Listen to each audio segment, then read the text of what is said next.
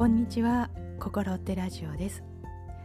今日はですねコミュニケーションということに焦点を当ててお送りしてみたいと思います。ここ何回かのねあの配信をねまたあの後で聞き直してましてね、まあ、あの人との関わりをね、まあ、上手だ下手だとねまたそういうことを何回も言ってましたね私。まあ前からそういう傾向はもちろんあったんですけれども、まあ、ここ最近またねちょっとそういうことが気になりだしてるんだなと思いましてで人との関わりということはやはりねあのコミュニケーションということがとても大きくなってくると思いますので、まあ、コミュニケーションがね、まあ、下手だ下手だとかね、まあ、上手じゃないうまくできないとかねそういう思いがやはりあの私にとても強くあるんでしょうね。まあ、人事のように言ってますけどねそれをねあの客観的にねすごく感じたんですよね。でねそういうことを、まあ、実感しますとね、まあ、そもそもその、うまい下手ってどういうことだとかね、まあ、そもそもコミュニケーションってどういうことだそもそもって またそういうところに行ってしまうんですけれどもね少しそういうことをね今回掘り下げてみたいと思っています。では「心ってラジオね」今日は第34回になりました題して「本当の言葉でのコミュニケーション」ということでお送りしたいと思います。では今日も参りましょう。どうぞよろしくお願いいたします。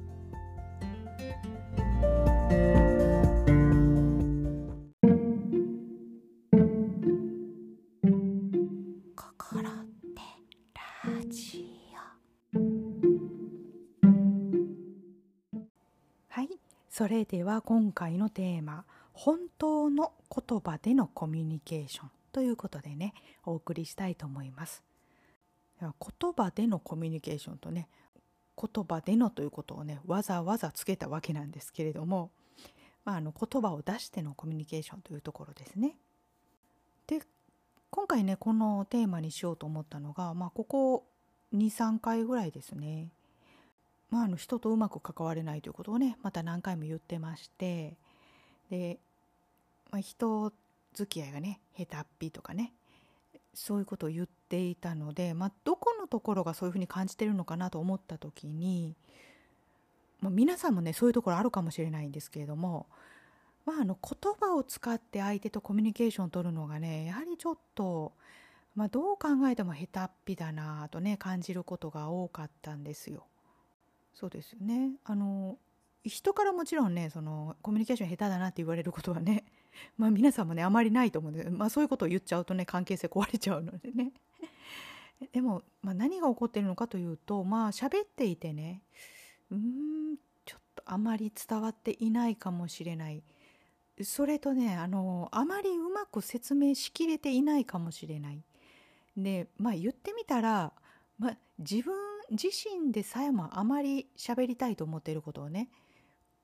うまくあの自分でも分かっていないのかもしれないとかねそういうことを思いながら人と関わるわけなんですよ。でそういう体験がね全てうまくできなかったという結果として自分が捉えているようなんですね。ああそうだったなと思ってね。でまあそれがね本当にうまいのか下手なのかとか、まあ、そういうことではなくって、まあ、どうしてそんな風にね私が気にするようになったんだろうということがとても興味深くなりましてね。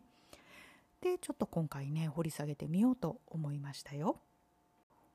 でまああの人とねコミュニケーションを取る時に、まあ、そういうふうにこう何かをねいろいろこ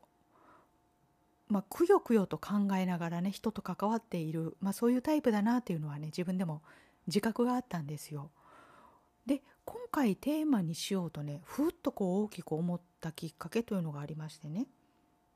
であの私今ねあの文芸に関する文芸あの文章を使って、まあ、創作をするというね文芸関係の大学の、まあ、通信大学生なんですけどね。でそれでねあの今ねあの絶賛小説を読んでいるところなんですよ。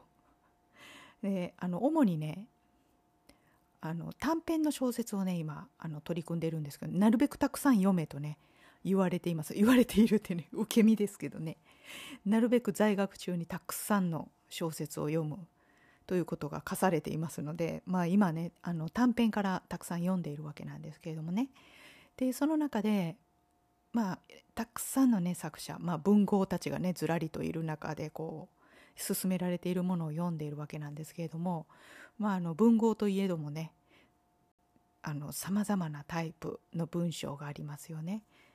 で短編になりますと特にねその、まあ、言葉の使い方文章の作り方というところなんですけれどもね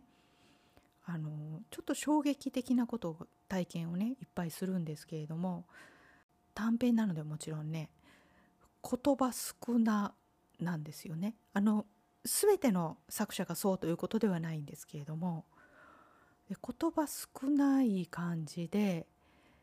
ではしょれるところはもう完全にはしょりますよね。まあ、状況説明とかがねこう大胆にこうはしょられたりとかしてでまああの人物像さえも、まあ、下手したらこうザクッとねはしょられているわけなんですよ。で一番この肝となるこの面白いところだけがねこの色鮮やかにこう心に突き刺さってくるっていうねあのそういうのをねたくさん体験しますと言葉って何なんだというところになったわけなんですよね。でもその短編小説は明らかに面白いんですよね。言葉少ないんですけれどもね。でその作品は文豪たちからの私へのコミュニケーションに他ならないのでまあそれは決して平たっぴということではないですよねもちろん。だからねこの言葉の使い方ということについてねで少しねあの後半でまた掘り下げていきたいと思っています。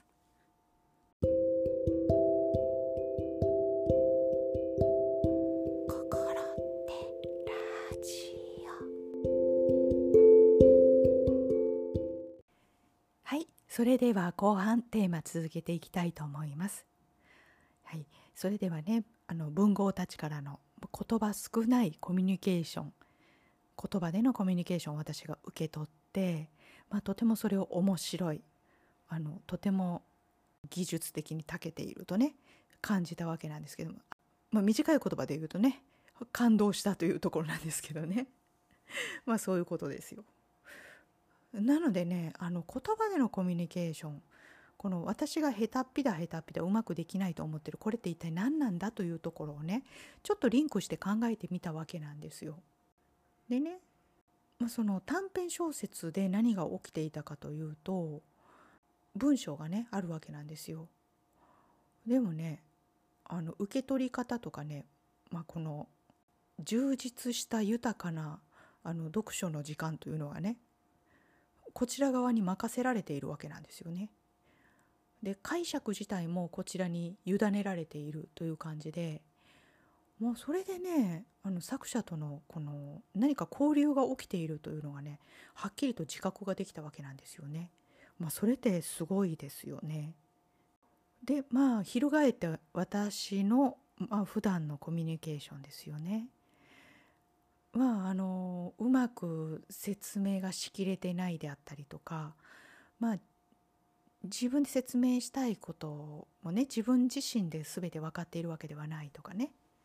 まあ、そういうことを感じることが多いわけなんですけれどもそこで何が起きているのかというとですね、まあ、あのコミュニケーション相手がもちろんあるわけなので、まあ、相手に委ねるということがね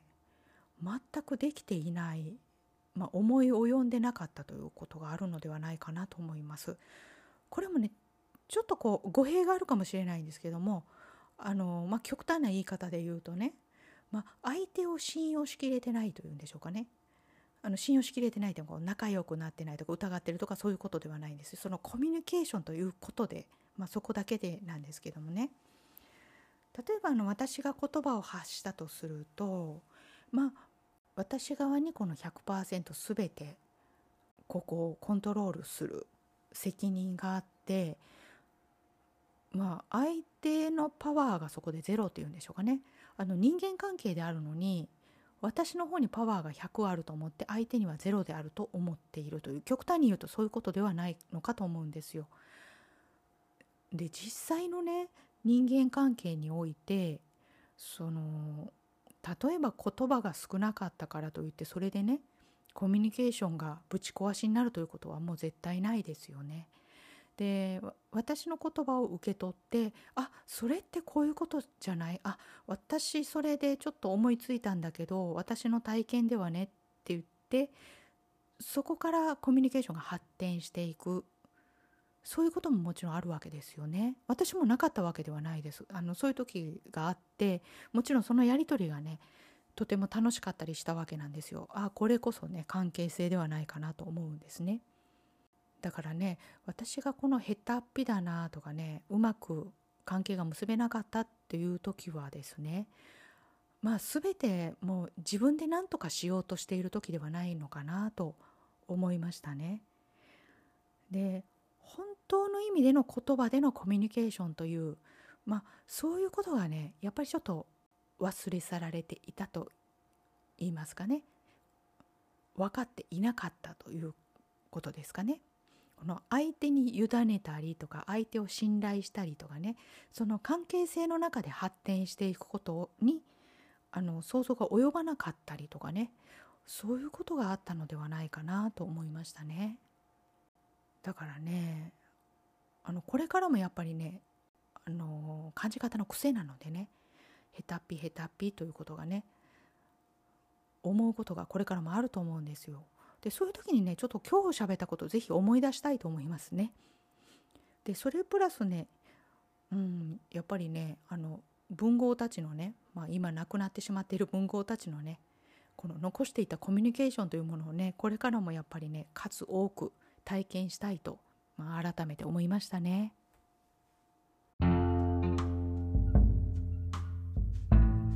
はいそれでは「心手ラジオ」第34回本当の言葉でのコミュニケーションというテーマでお送りしました。そうですね。今回は文豪たちに教えられた、まあ、本当の意味での言葉の使い方というんでしょうかね。そういうことでねあのこのテーマを挙げてみたわけなんですけれども。うん確かにですね。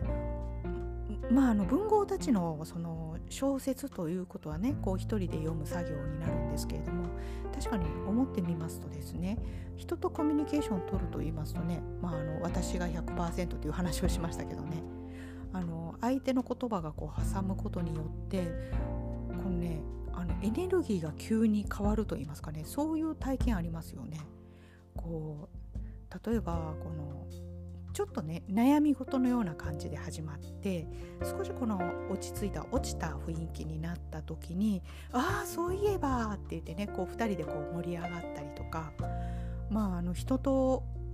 言葉を交わすということはねいろんなエネルギーの転換といいますかねそういうことも起きますよね。だからね本当の意味での言葉の使い方っていうのがね本当に自分は投げるだけ。でまあそうですよね。あの関係性で言うとひょっとしたらもう10%あるかないかのところを自分が投げてで相手がまた投げ返してくれて